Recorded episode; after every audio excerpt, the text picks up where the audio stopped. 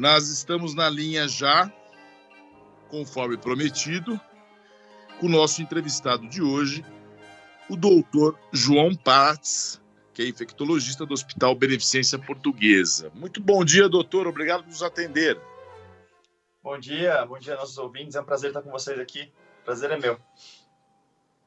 Doutor, há 40 anos o... era descoberto o primeiro paciente com AIDS do Brasil. De 81 até o momento, segundo o meu apontamento aqui, houve grande evolução para o tratamento da doença.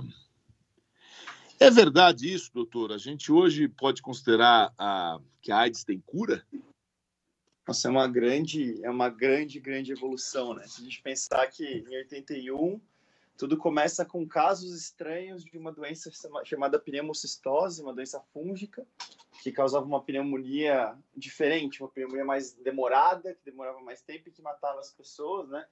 Que a gente via casos só naqueles pacientes com muito imunossuprimidos, né? Com alguma alteração imunológica mais grave, crianças com deficiências. A gente passa a ver isso em adultos em 1981, né? E era isso que a gente sabia.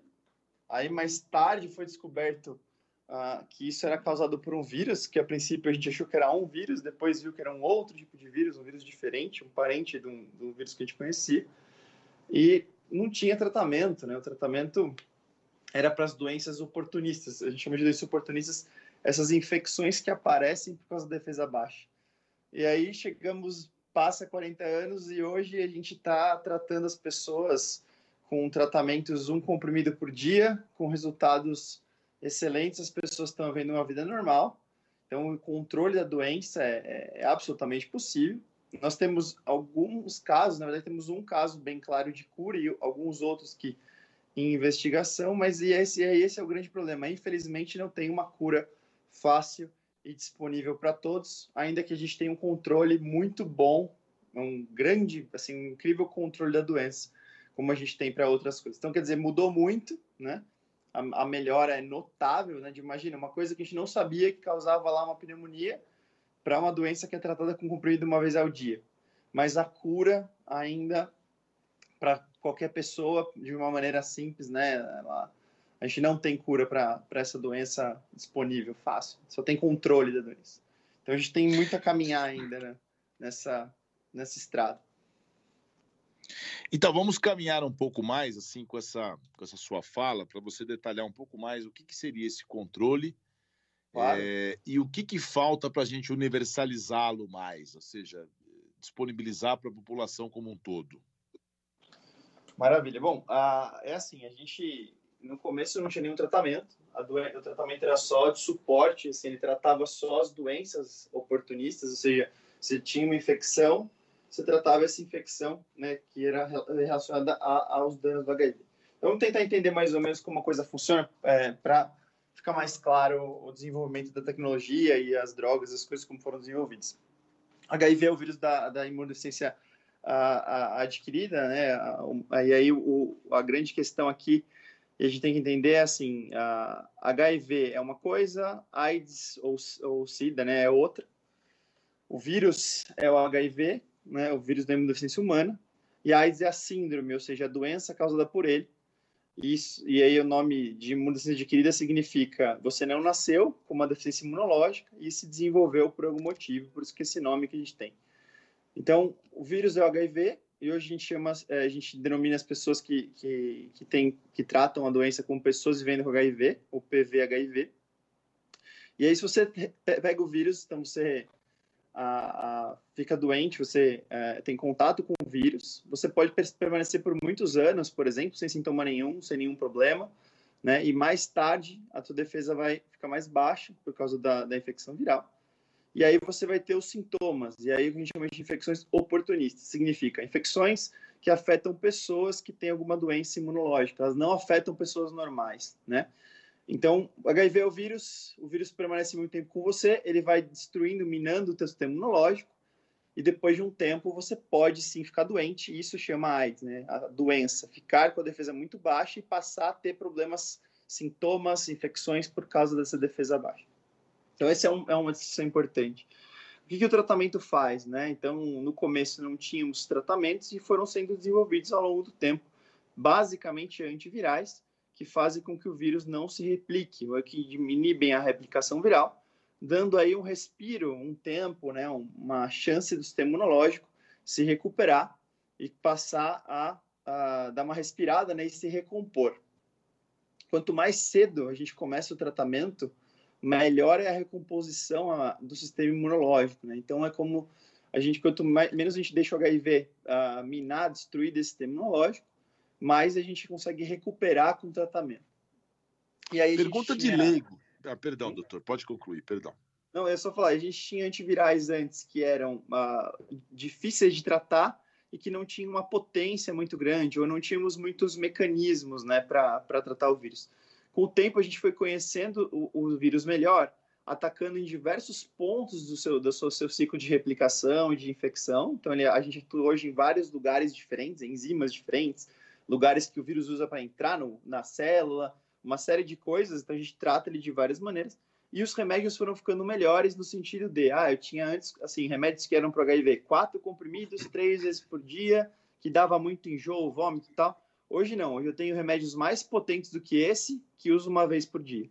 Então, esse é o grande avanço, né? A gente avançou muito nos mecanismos de ação e na qualidade das drogas ao longo do tempo, tornando o tratamento muito mais uh, agradável, muito menos, uh, muito, muito menos problemas, né? muito mais tolerável para os pacientes. Desculpa ter interrompido. Quando a gente fala, a gente fala de vírus, a gente obviamente agora só pensa em Covid, né? Covid, as vacinas, Toda uhum. essa forma de congelamento, de, de segurar o desenvolvimento do vírus, isso de alguma forma foi aproveitado pela, pela ciência hoje, no caso da Covid-19?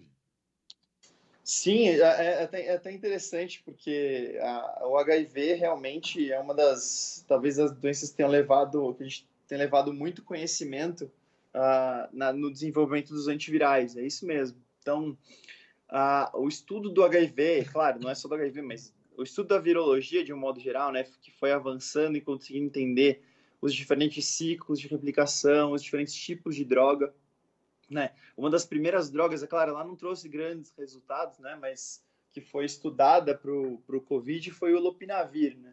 E que é uma droga que a gente usa para o HIV, né? Porque aí a ideia foi assim, ah, eles têm uma molécula parecida, né? Uma, uma enzima parecida, vamos tentar usar essa droga uh, utilizada para HIV para uh, o Covid. E aí, assim, a, a, o desenvolvimento da virologia e do HIV meio que andaram juntos, que a ideia é a gente vai descobrindo partes, né, então, de como o vírus funciona e criando moléculas para encaixar ali e atrapalhar esse funcionamento.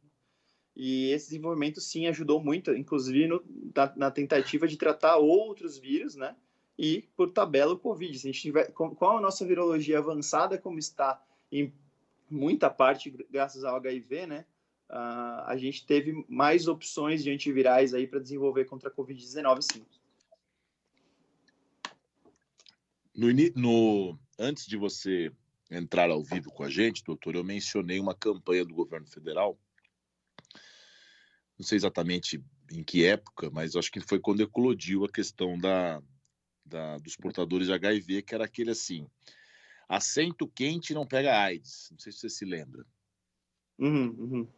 Que era para não estimular o preconceito, a discriminação, porque muitas vezes as pessoas viam alguém doente e não queriam nem chegar próximo ou mesmo sentar num transporte coletivo com medo de pegar a, a doença. Nesses Sim. anos todos, ah, eu não sei, é isso que eu te pergunto, se a doença foi estigmatizada como sendo uma doença de de gays, eh, de mulheres eh, travestis e usuários de drogas. Como é que isso evoluiu de uns tempos para cá e se existe realmente um grupo de risco para HIV/AIDS? Isso é, isso é bem interessante, porque as pessoas vendo com HIV tiveram aí, sim, sem dúvida, e até hoje, né, tem sim algum, algo de estigma e preconceito. Acho que a percepção é que a gente evoluiu muito, mas. E a, e a epidemiologia é, é, é curiosa né, nesse sentido, porque no início a doença predominava lá entre pacientes homossexuais, profissionais do sexo, né, tinha essas, tinha essas, essas coisas, né, como você comentou, né. Mas engraçado, o tempo foi passando e aí a, a, a, transmissão heterossexual passa a ser muito mais comum, né? E, e hoje, quem preocupa mais são os jovens, né? Os adolescentes, os jovens, que esses se preocupam bastante. Então, é engraçado porque as populações de risco, né? As pessoas sob risco de, de adquirir HIV, elas mudaram ao longo do tempo, em, alguma, em algum sentido. Então, você teve a, a, as pessoas mais velhas ficando doentes, então isso é uma coisa que, era, que é mais recente também, os idosos como uma população muito importante, né? Que não era uma população importante no passado. Você tem as mulheres como uma população muito importante também, né? E a transmissão heterossexual sendo super, super comum, causa de transmissão do HIV. E você tem, uh, hoje nós temos algum, um grande problema com os jovens, principalmente os, os jovens, os jovens homens fazem sexo com homens, que tem uh, uma, uma, uma porcentagem, né? Tem um estudo de 2018, se não me engano, que se você pegar os jovens com, com HIV no estado de São Paulo, de, acho que de, desculpa, os jovens homossexuais do estado de São Paulo, de, acho que de 18 a 30 anos, mais ou menos um quarto tem HIV. É um número muito, muito alto, né? E, e acho que isso foi, a evolução dessas coisas foi conforme a, a doença foi sendo entendida e sendo tratada, né? Então, uma doença que vinha com, com, alguns tipos de profissionais do sexo, enfim, tal, aí o tempo passa e aí a doença se espalha muito rapidamente com essa questão do estigma que você falou, então, ah, não, não, não vou pegar isso, então não vou me proteger. A gente tem uma série de, de, de filmes, documentários sobre todos esses períodos do, do, do, HIV que são muito interessantes. A gente vê as características dessas pessoas em cada uma dessas épocas, né? E aí o tempo vai passando e a gente consegue controlar mais a doença, né? E as pessoas estão vivendo mais, as pessoas mais velhas têm uma vida sexual ativa, e aí passa, passamos, né? Então, com o controle adequado da doença, a ter mais problemas. Jovens estão menos preocupados, não têm medo de ficarem doentes, porque hoje a doença é bem controlada, os idosos têm uma vida sexualmente é, sexual bastante ativa. Quer dizer, engraçado como a epidemiologia mudou, né? E como todo mundo está sob risco, né? E, e, a, e, hoje em dia tem sim populações de risco, é claro, né? A gente consegue identificar algumas pessoas. E hoje em dia a gente tem a, até estratégias específicas para pessoas de maior risco para que elas não peguem o HIV. Então, você tem sim algumas populações que estão sim sob maior risco de AIDS, que a gente chama de sorodiscordantes, uma pessoa que tem HIV que está casada com uma pessoa que não tem. Isso é, é, é outra população de risco. E ainda assim, os profissionais do sexo e outros tipos de, de pessoas com práticas parecidas têm também uma, um risco aumentado de pegar essa infecção. É importante, às 8 horas, ah, perdão, às 9 horas e 13 minutos, nós estamos ao vivo. O doutor João Prates, infectologista do Hospital Beneficência Portuguesa, que está falando com a gente sobre o avanço no tratamento do HIV/AIDS no Brasil. Doutor, acho que esse ponto é importante, porque a gente noticia aqui, e não é privilégio nosso, infelizmente, a violência contra a mulher no Brasil. Né? Eu, eu, sempre falo aqui que a mulher ainda morre muito na mão do homem, mas morre assim, com violência é, direta. Como Sim. você mencionou que a mulher ainda é mais vulnerável, eu não sei se você tem alguma estatística na relação heterossexual, quer dizer, a mulher ela, ela tem uma incidência maior nos casos de AIDS, essa é a minha primeira pergunta, isso é uma pergunta.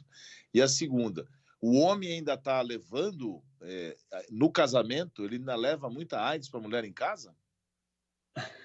Isso é uma ótima pergunta. Não, então, falo, só para deixar claro, quando eu falei heterossexual, é que é o seguinte, antes era muito, muito, muito mais comum em homens, a proporção era muito maior, né? E pra, em relação a, aos homens homossexuais, e com o tempo isso foi passando quase que um para um, depende, é, depende, de alguma, depende de algum estado, região, enfim, mas praticamente um para um homem para mulher, né? Isso mudou bastante, né? Que depende de populações específicas. Como eu falei, você pegar os jovens homossexuais do estado de São Paulo, por exemplo, é muito mais em homem, muito mais como um homem, e isso sim. Mas o que eu estava dizendo assim, a, a heterossexualização é um fenômeno de que antes era muito comum que fosse transmitido o HIV por relação homossexual, né? por relação de principalmente de homens que fazem sexo com homens e com o tempo a, a de homem para mulher mulher para homem que virou uma, uma transmissão né, de é, heterossexuais virou muito mais importante. Isso que eu estava querendo dizer.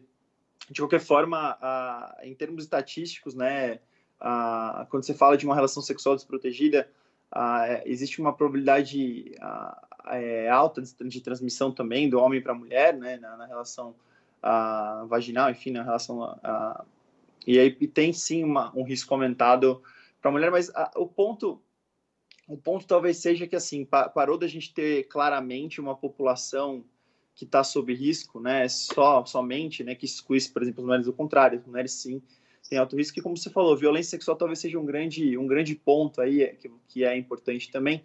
Né? A, a violência sexual é sim responsável pela transmissão do, do HIV, as relações ah, violentas ou com algum tipo de, de mais agressivas, alguma coisa desse tipo, tem aumento de transmissão do HIV pelo trauma causado, né? A, toda, toda lesão na região genital, né? enfim, toda ferida, todo machucado, ou toda DST, outra doença sexualmente transmissível que tem lá, aumenta muito o risco de transmissão do HIV.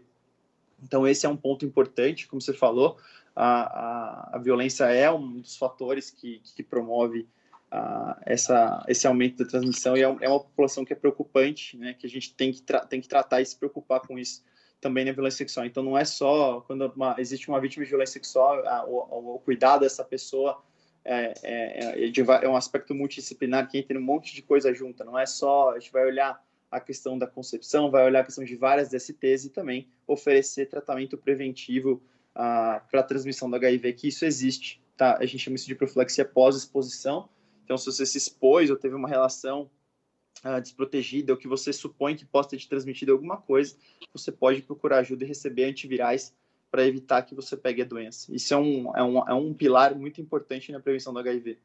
E aí você junta Bom, isso, né, com aquele outro detalhe que a gente comentou antes, que é identificar as populações de risco, né, e existe também a profilaxia hoje em dia chamada de pré-exposição, que você pode tomar o antiviral antes de, de, ter contato sexual, então antes de ter relações protegidas, antes de ficar doente, antes de se expor e também evitar a, a, infecção. Então isso também é uma outra, um outro pilar de prevenção hoje em dia que a gente não tinha há, há 40 anos.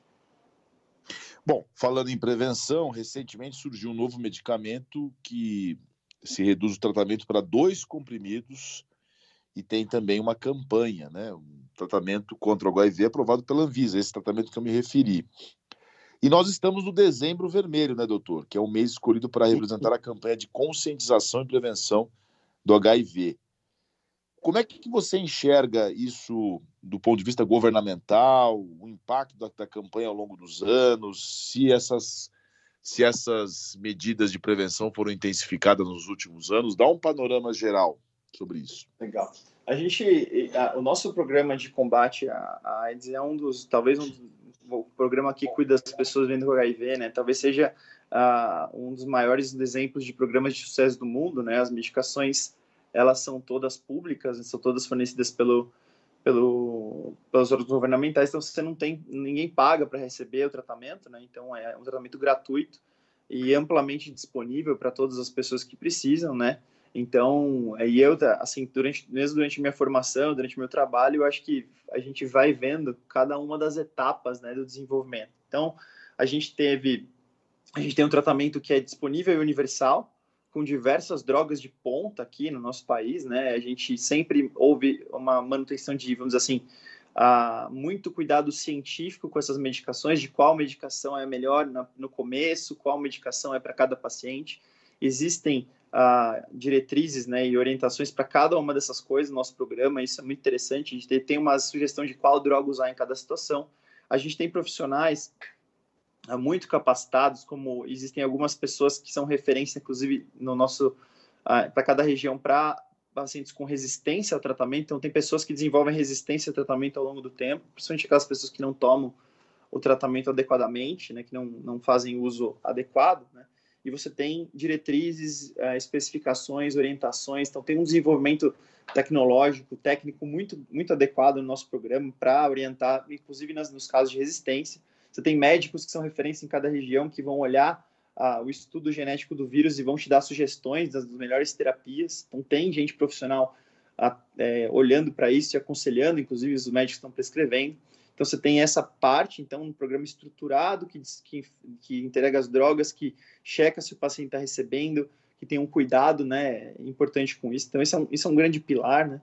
E aí a gente foi vendo, desenvolvendo as drogas, foi ficando mais fácil de tomar o medicamento. A gente tem drogas super avançadas, como você falou. Então hoje temos um, um comprimido ao dia, temos dois comprimidos ao dia com uma droga excelente, né? Tá vindo estamos criando, desenvolvendo, implementando, né, já estamos implementando também esquemas que simplificam os antivirais. Então, vamos supor que você pega o HIV, você toma o remédio direito, existem algumas por muito tempo e você está indetectável, a doença está controlada, né, o vírus está controlado.